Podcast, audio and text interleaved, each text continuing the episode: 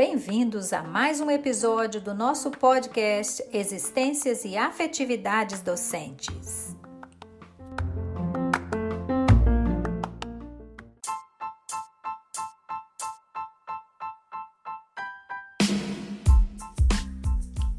Olá, pessoal.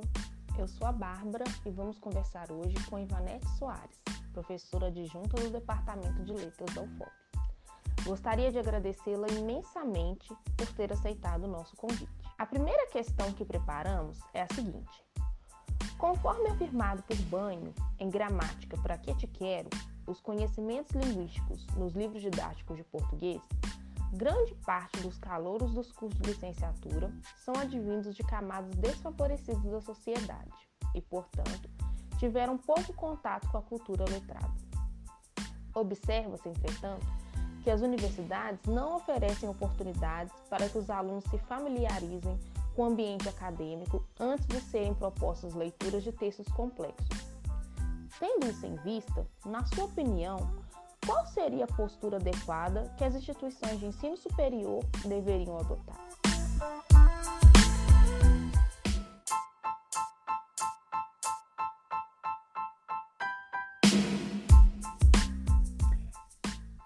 Gente, primeiro eu quero agradecer muito esse convite. É sempre bom conversar sobre assuntos que a gente está sempre interessado, né? Sempre acompanhando. É, e aí agradeço muito ao convite de vocês e a confiança, né? Por me ouvir a respeito do assunto. É, bom, essa pergunta é muito, é muito complexa. É dedicar alguma contextualização é, antes de uma resposta mais direta, né? É, a gente sabe que, que, a abertura da escola para as classes é, subalternas, especialmente para o segmento pobre da, da, população brasileira, se deu apenas na dimensão quantitativa. Né? A gente sabe disso, isso já é um, um, um senso comum assim, no, uhum. no, debate da área. Né? E, além disso, num contexto político em que a promoção desse acesso é, pelo Estado, particularmente com Getúlio Vargas tinha um propósito muito claro: qualificar minimamente a mão de obra para a indústria que se queria alavancar naquele momento. Né? Então, assim, uhum. assim, não tem como a gente é, é, descolar a, o contexto histórico para a gente conseguir chegar numa resposta, quer dizer, numa resposta não definitiva, né? mas pelo menos problematizar essa questão. Então, quando se constata que os alunos chegam aos cursos de licenciatura de modo muito geral, assim, falando muito né, de maneira ampla, com pouca familiaridade com a cultura letrada, com dificuldades para apreensão crítica, né, e mesmo até para compreensão básica de textos mais complexos e, e abstratos, a gente não está tratando, claro, da raiz do, do problema. Né? A gente está falando um, do meio de um processo atravessado por dimensões que são de ordem social e pedagógica, mas também de ordem econômica, política e ideológica. É muito interesse envolvido nisso aí. Então, de um lado, é, Bárbara e Talmo, esse aluno já passou pela formação básica, né, quando se espera que ele adquira as habilidades e competências necessárias para dar partida para a formação especializada, né, que a universidade oferece. Então, em tese, os currículos acadêmicos, e aí eu vou me referir mais aos cursos de licenciatura, não foram, digamos assim, projetados para diagnosticar e recompor as eventuais, e eu diria até habituais, lacunas de formação, né? relacionadas aí, claro, ao conhecimento escolar e científico. Mas, por outro lado, conhecendo minimamente a conjuntura histórica em que a educação brasileira foi instituída, seria muito utópico e até ingênuo esperar que de fato a escola básica cumpra a promessa de formação e de equalização que está pressuposta no discurso oficial e até mesmo no senso comum. Então veja, uma criança, né, falando de forma bem direta, uma adolescente com fome que sofre abusos de toda ordem, que não tem moradia adequada, ele não vai aprender do mesmo modo que uma criança bem nutrida, afetivamente bem acolhida pela família, né, que não tem preocupar com a manutenção das condições básicas é, de sobrevida, né? Isso assim, só para dar um exemplo direto. Então, obviamente, poderíamos mencionar aqui, claro, uma série de casos de exceção, né? aquelas histórias de superstição e etc. Isso é importante, merece destaque, mas as políticas públicas não podem se basear em histórias de exceção, e sim nas demandas da coletividade. Né? Então, tem sempre alguém do ponto do, do, do, lado contrário que fala: ah, mas Fulano fez isso e conseguiu, teve uma vida difícil e conseguiu. Não, são casos de exceção. Né? A política pública não pode se basear nisso. Então, é, tudo isso para dizer que se a universidade realmente pretende ser um agente de transformação da sociedade, ainda que dentro dos seus parcos limites, né? É, ela precisa, bom, precisamos né, suspender esse discurso sobre o que deveria ser para enfrentar a realidade concreta que nós temos hoje nos cursos de licenciatura a cada semestre. Então, porque esse aluno que chegou à licenciatura sem uma formação de base para dar seguimento aos estudos especializados, ele vai sair dali há quatro anos e vai replicar a precariedade dessa formação nas salas de aula da educação básica. Né? Isso, claro, de maneira geral. E vai alimentar essa engrenagem. O próprio Marcos Bano, que é, foi citado por vocês na, na, pergunta, né? Ele oferece uma alternativa bastante razoável para esse problema, no âmbito da formação em letras. Ele sugere pensam aí dois anos iniciais do ingresso exclusivamente para cursos intensivos de leitura e produção de texto. É uma espécie de nivelamento ou preparação para que eles tenham condições efetivas, ferramentas, né, para eles, a partir daí, circularem de modo mais é, natural pela teoria, pelo terreno das teorias, né, as discussões filosóficas, leituras literárias, críticas e todos os conhecimentos que sustentam a formação em letras. Bom, o que ele defende então é né, que há uma necessidade de letrar o estudante de letras antes de iniciarem de fato a formação específica. O, o banho traz até nesse texto que vocês mencionam, ele traz dados alarmantes produzidos pelo INAFE, que é o indicador de alfabetismo funcional, que é uma pesquisa que existe aí desde 2001, né?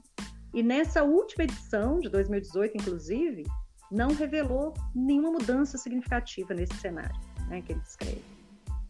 Só para você ter uma ideia, é, apenas cerca de 60% dos estudantes que ingressam na universidade hoje, quer dizer, né, dados de 2018, alcançaram alfabetização plena ou proficiente né, na educação básica. Então, não tem como a gente cobrar isso é, da educação básica com a estrutura, com as condições materiais que ela é, vive hoje. Então, número, esse número fica mais assustador ainda quando a gente considera os cursos de licenciatura. E, e aí, trazendo um dado levantado pelo banho, dentre os cursos de licenciatura, letras e pedagogia possuem os maiores índices de baixo letramento. Né? Então, isso é muito, realmente, é um, um diagnóstico aí já que nos diz muita coisa.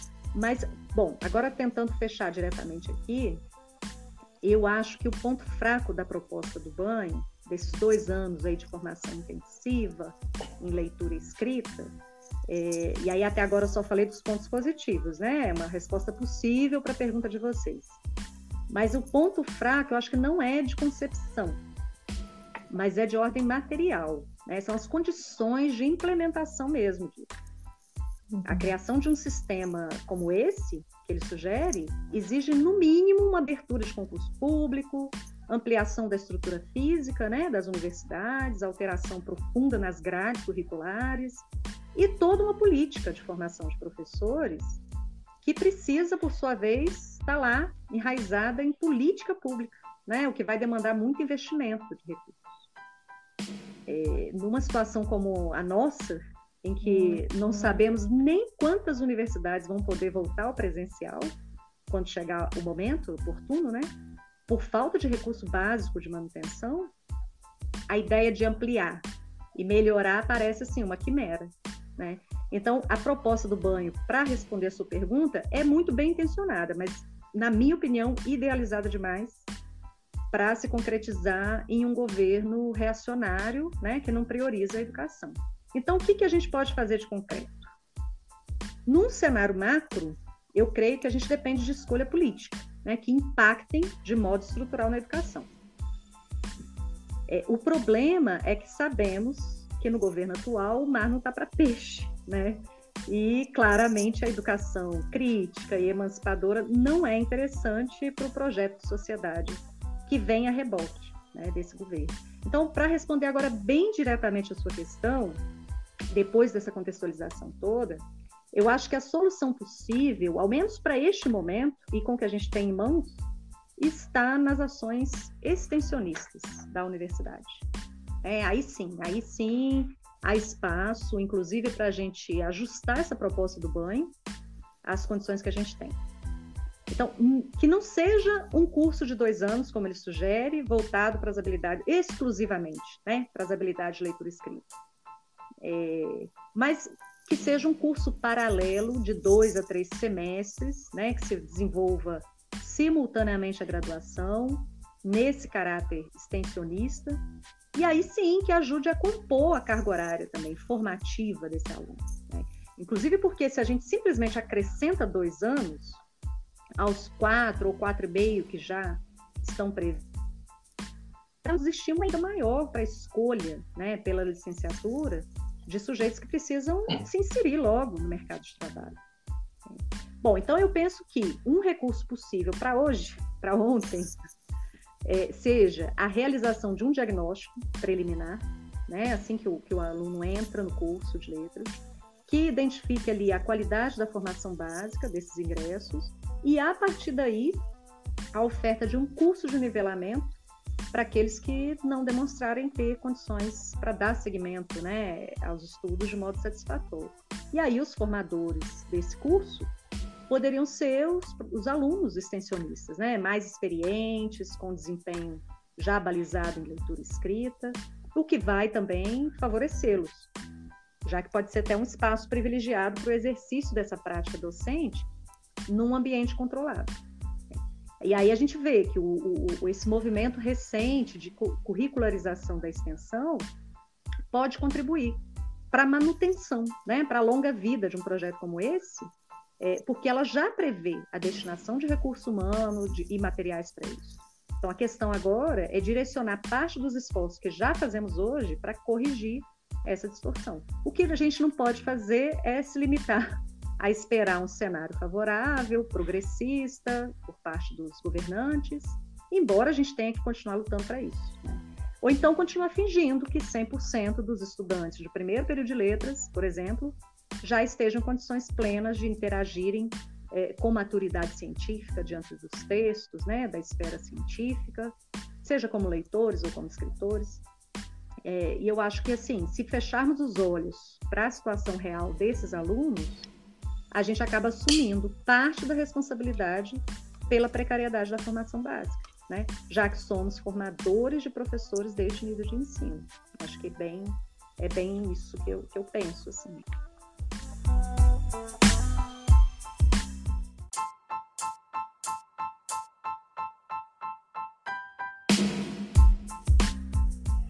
Olá, eu sou o Taumaturgo e a gente vai continuar a nossa conversa com a professora Iva. Professor, apresenta a seguinte questão. Para Nóvoa, a docência deve ser profissão baseada no conhecimento e deve funcionar em alternância com momentos de forte pendor teórico nas disciplinas e nas ciências da educação, seguidos de momentos de trabalho nas escolas, durante os quais se levantam novos problemas a serem estudados através da reflexão e da pesquisa. Pensando na formação inicial de professores, e os desafios encontrados ao exercer a profissão docente, como as disciplinas do curso de Letras Português poderiam contribuir para que esse cenário fosse diferente? Ou seja, quais disciplinas ou conteúdos você julga ser imprescindíveis para que a formação oferecida possa preparar melhor os profissionais para lidarem com o cenário escolar?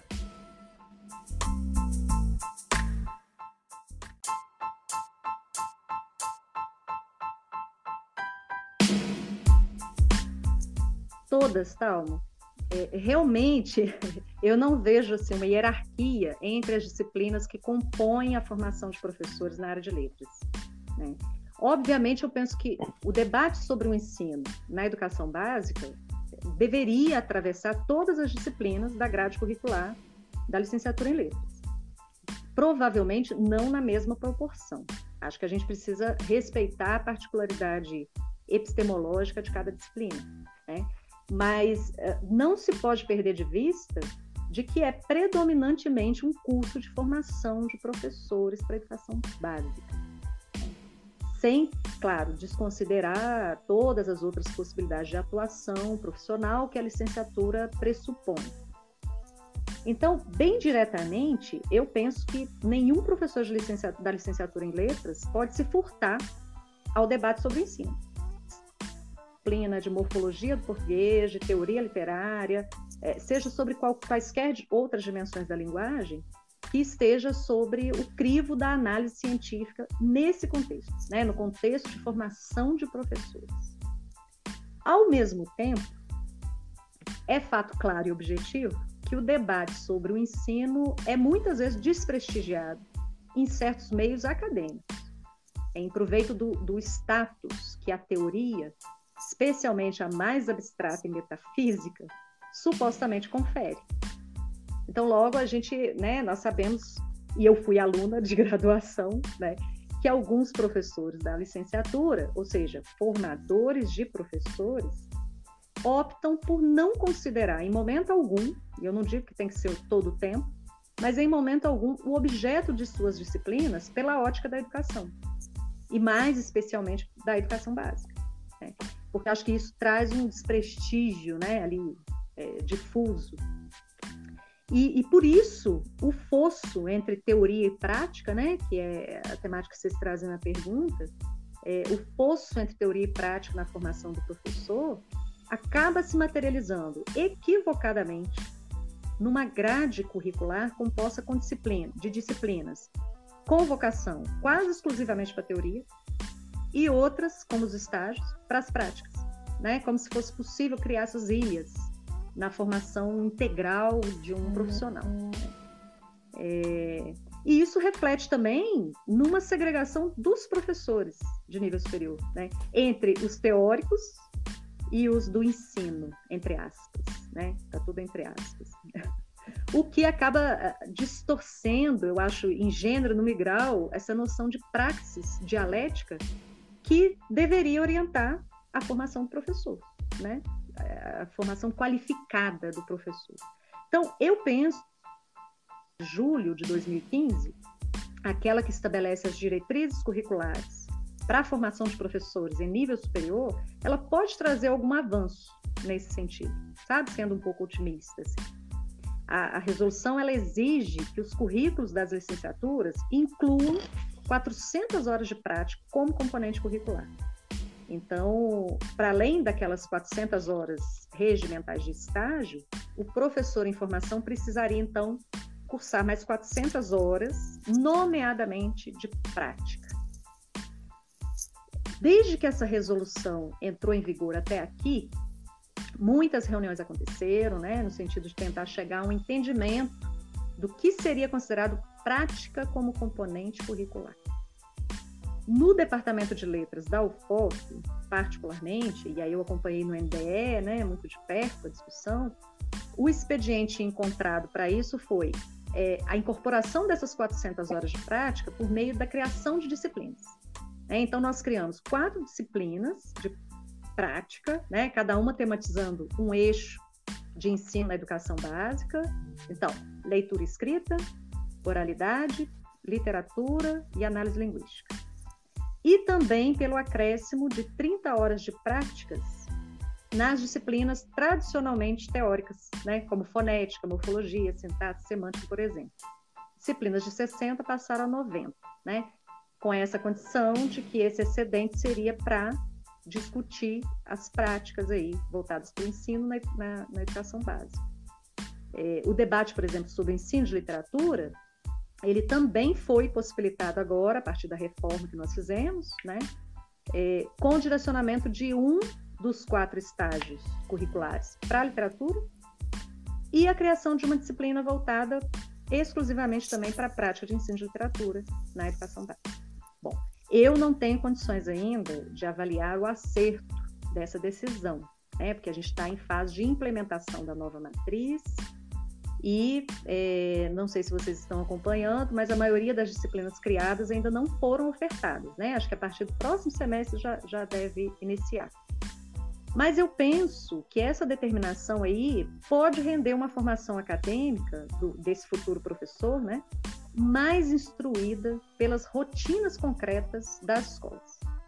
Sabe? A minha, expectativa é de que tanto a curricularização da extensão, que eu mencionei antes, como a inserção dessa carga horária de práticas, ainda que mantenham conceitualmente o equívoco né, da separação entre teoria e prática, eu acho que pode estreitar a famigerada ponte aí entre universidade e escola, né? preparando melhor as novas gerações de professores. E aí, só para fechar a resposta e me aproveitar da menção que você faz, Talma, do Antônio Nova, na pergunta, eu peguei aqui, vou ler um trechinho, tá? Ainda inédito de uma fala dele, e é parte de uma entrevista que eu e mais três colegas de outras instituições tivemos o prazer de fazer com ele no finalzinho do ano passado, né? Ainda está no pré. E aí deve sair agora como a abertura de um livro que a gente está organizando e que vai ter o título assim, Veredas e Reconfigurações da Formação Docente. Né? Vai sair pela editora da Weng. E aí o trecho tem tudo a ver com a pergunta que você faz, Talma. É, ele diz assim, palavras então do Antônio Novo. Temos de assumir de uma vez por todas que a formação de professores é uma formação profissional de nível superior, a formação para uma profissão baseada no conhecimento.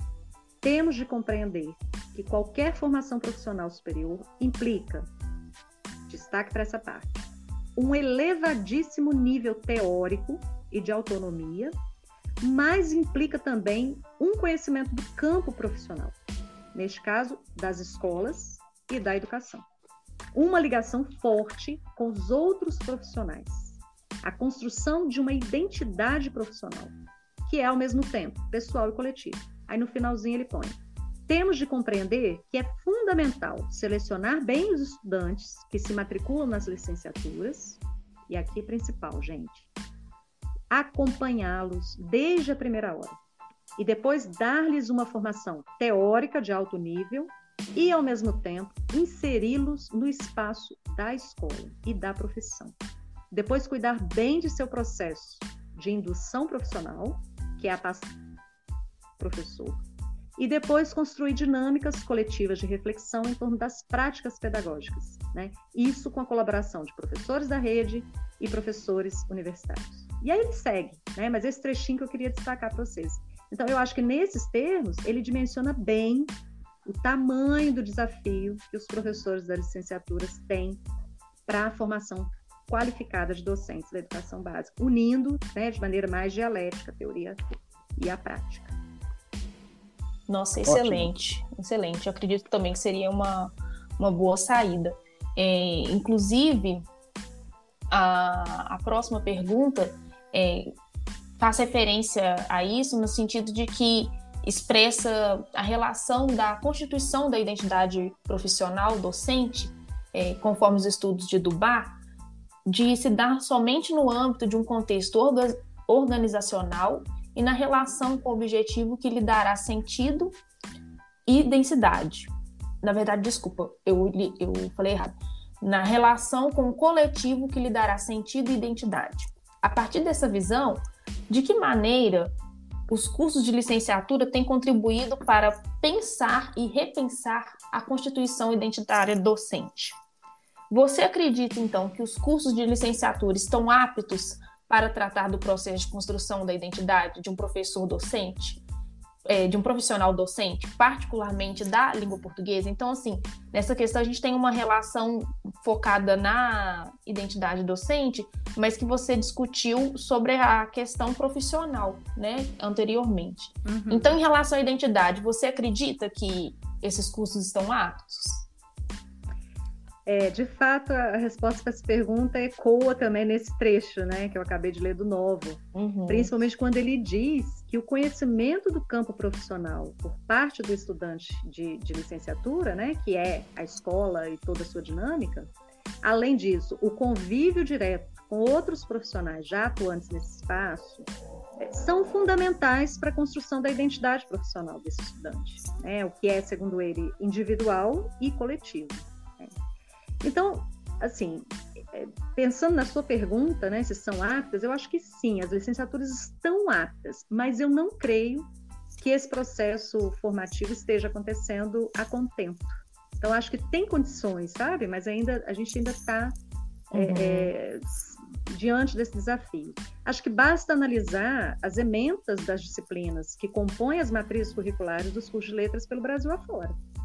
Eu não fiz particularmente uma pesquisa né, nessa direção, mas há vários artigos aí que trazem análises, indicadores, né? a Bernadette Gatti e vários outros. É, uma exceção aqui, outra colar, né? mas a problematização da identidade do professor, da identidade docente, né? especialmente do professor de linguagens, seja língua materna, estrangeira ou de literaturas, não é uma tônica na formação, né? Nem é tema de discussões sistemáticas. Uhum. No senso comum, por exemplo, acho que todo mundo, né, já, já desde criança ouve isso, percebe isso, o que a gente tem é um discurso de responsabilização, né, da figura do professor, que não estaria cumprindo satisfatoriamente seu papel de mediador cultural, né, já que ele mesmo é, nem se teria formado como um leitor proficiente.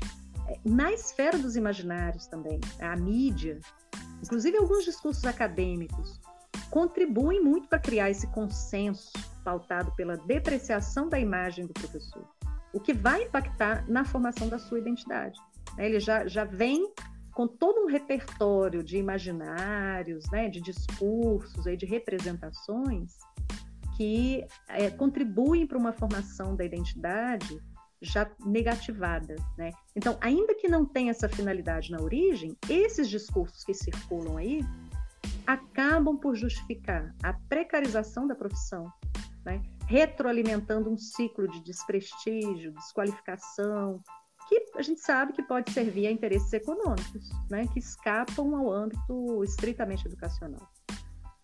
Para entender os desafios do professor da educação básica, acho que a gente precisa também situá-lo aqui, mesmo que muito brevemente, no quadro mais amplo da crise do magistério. Evidentemente, a profusão de, de, dessas representações discursivas desfavoráveis à figura do professor é resultado de uma série de decisões políticas né, que determinaram historicamente a posição e o desprestígio dessa categoria de trabalho na sociedade brasileira, sendo, portanto, responsáveis pelo rebaixamento da profissão, tanto em termos materiais quanto simbólicos e culturais. Ou seja, é, trata-se aí, então, é, Bárbara e tal, de um projeto de sociedade, né, que vem, que vem na figura do professor um risco para a manutenção do status quo, né, cujo discurso e atuação aí precisariam ser controlados, né, mesmo que para isso a gente use meios indiretos, que é fixação de baixos pisos salariais, condições penosas de trabalho, né, uma oferta de formação insuficiente, o que vai dificultando, dificultando, né, graças a Deus não impede, o desenvolvimento de uma consciência crítica, de uma postura de resistência, de valorização da, da é, dessa categoria de trabalho. Né? E, além disso, a relação hierárquica né, ainda tem isso, que é estabelecida entre os órgãos educacionais públicos e os professores, especialmente da escola básica. E aí atribui aos primeiros a prerrogativa do planejamento das reformas, é, definição de novos marcos legais, normatização de currículos, e aos segundos, ou seja, aos professores mesmo, resta o quê? A incumbência de se ajustar às novas demandas é, profissionais, pedagógicas e implementar, né? Resta implementar as mudanças, mesmo que não lhe seja dada nenhuma condição objetiva para isso. Está aí a base nacional, né? É, curricular que a gente pode é, exemplificar. Então, para não esticar mais, eu vou deixar aqui a sugestão de leitura de um texto que eu gosto muito e até já discuti mais de uma vez nas aulas de estágio ou na disciplina de didática da licenciatura, talvez até com você, Bárbara, quando você é, cursou. Uhum. É um uhum. capítulo do, do Paulo Coimbra Guedes, É, chama A Crise de Identidade do Professor de Português. Aliás, vale a pena ler o livro todo. Assim. O livro chama A Formação do Professor de Português. Que língua vamos ensinar? Uhum. Saiu em 2006 pela Parábola. E é bom, eu acho que nos cursos de letras, acho que vale a pena a, a leitura desse texto fazer essa reflexão mais específica, né, sobre a identidade do professor, mas falando assim do meu ponto de vista, nos cursos de letras, que foi o, né, a ênfase da pergunta que vocês fizeram, a me basear pelas ementas das disciplinas, é, não vejo que a mudança de posicionamento com relação à identidade do professor tem espaço, sabe? Ao contrário, assim, muitas vezes há um tom de autoflagelo, sabe, que perpassa as discussões assim nas disciplinas, que acaba por reforçar essa imagem de desvalorização que a sociedade, de modo geral, atribui à profissão. Né? Então, mas, assim, apesar disso, felizmente, a gente vê, é, inclusive na UFOP, na, no Departamento de Letras, é, professores comprometidos com a mudança de postura né, em relação a isso, a novos imaginários a respeito do professor, é, a partir de né, de iniciação científica, projetos de extensão, palestras, cursos, né? Então eu tenho acompanhado, vejo que alguns colegas têm feito esse movimento, né? Então acho que temos esperança e isso já é um alento, né? Ah, com certeza. Ivo, eu gostaria de agradecer imensamente a sua participação, é, o fato de você ter aceitado o nosso convite e a sua fala, né, a sabedoria da sua fala, que com certeza contribui demais para o nosso debate, para o nosso aprendizado nesse campo de formação de professores e constituição de identidade. Muito obrigada. Eu que agradeço, Bárbara. É sempre, sempre bom trocar ideias, né? Assim, conversar sobre isso, porque ajuda a gente também a organizar é, é, formas de resistência, né? A tudo que está aí e pensar em, em renovar nossas próprias ações também nessa direção. Então fica aí o nosso agradecimento a você que nos acompanha. Até uma próxima edição do nosso podcast. Um abraço.